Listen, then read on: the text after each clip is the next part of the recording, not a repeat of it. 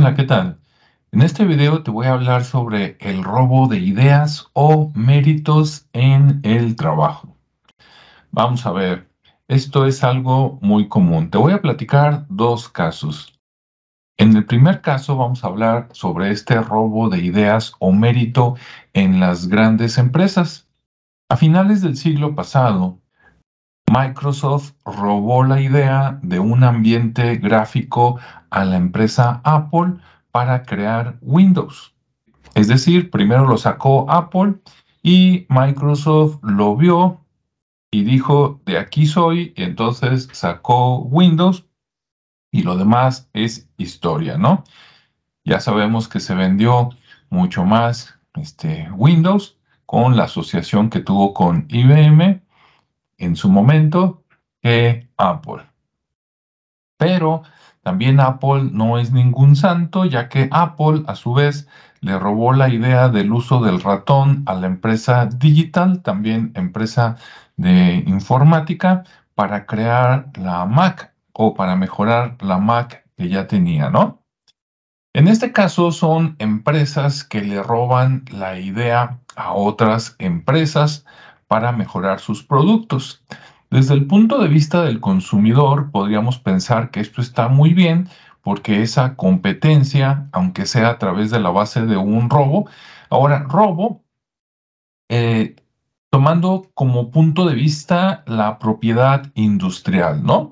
De alguien crea algo y resulta que no lo registra apropiadamente, no lo patenta y entonces una empresa aprovechando dice, ah, bueno, pues entonces yo lo patento malamente, ¿verdad?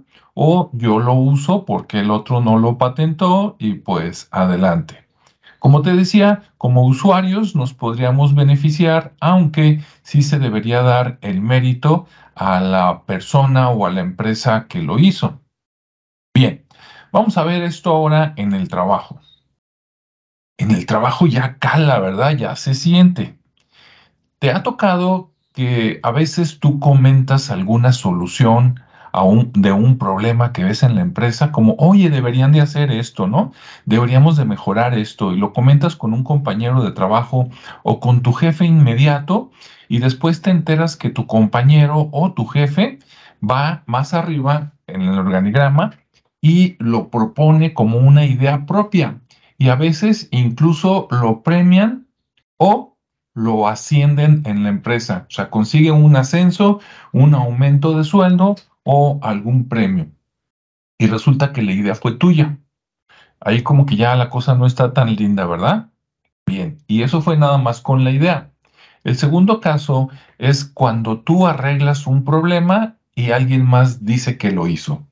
Esto se puede dar desde los niveles más bajos. Por ejemplo, vamos a suponer que tenemos dos personas en intendencia, que son los que limpian, y que tienes un área que ya tenía mucho tiempo este, sucia o desordenada.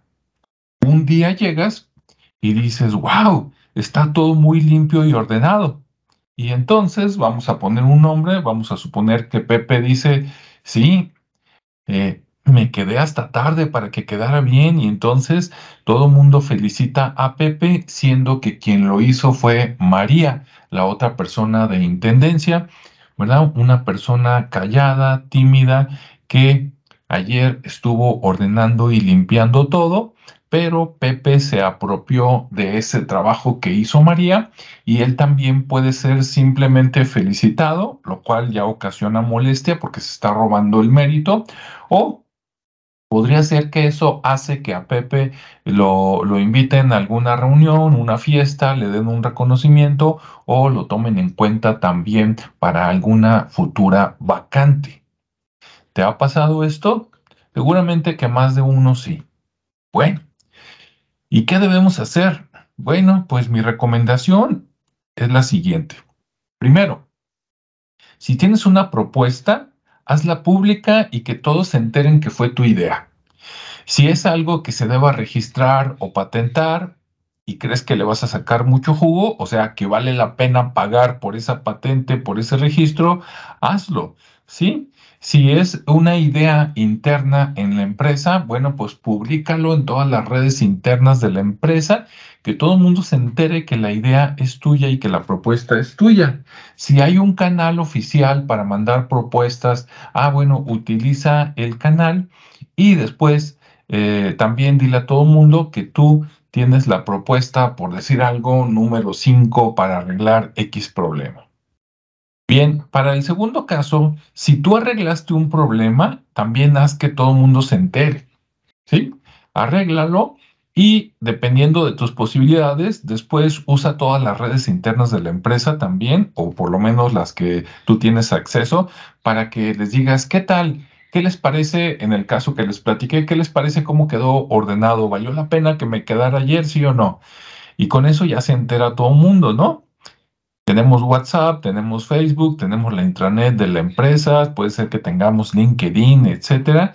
Entonces, que las personas de tu empresa sepan que tú hiciste eso. Claro, por otro lado, si tú eres el jefe de un equipo de trabajo y tu equipo de trabajo, no importa si lo hiciste tú o lo hizo alguien más, solucionó un problema o puso una propuesta, se vale decir que fue un logro del grupo pero también dándole reconocimiento a esa persona.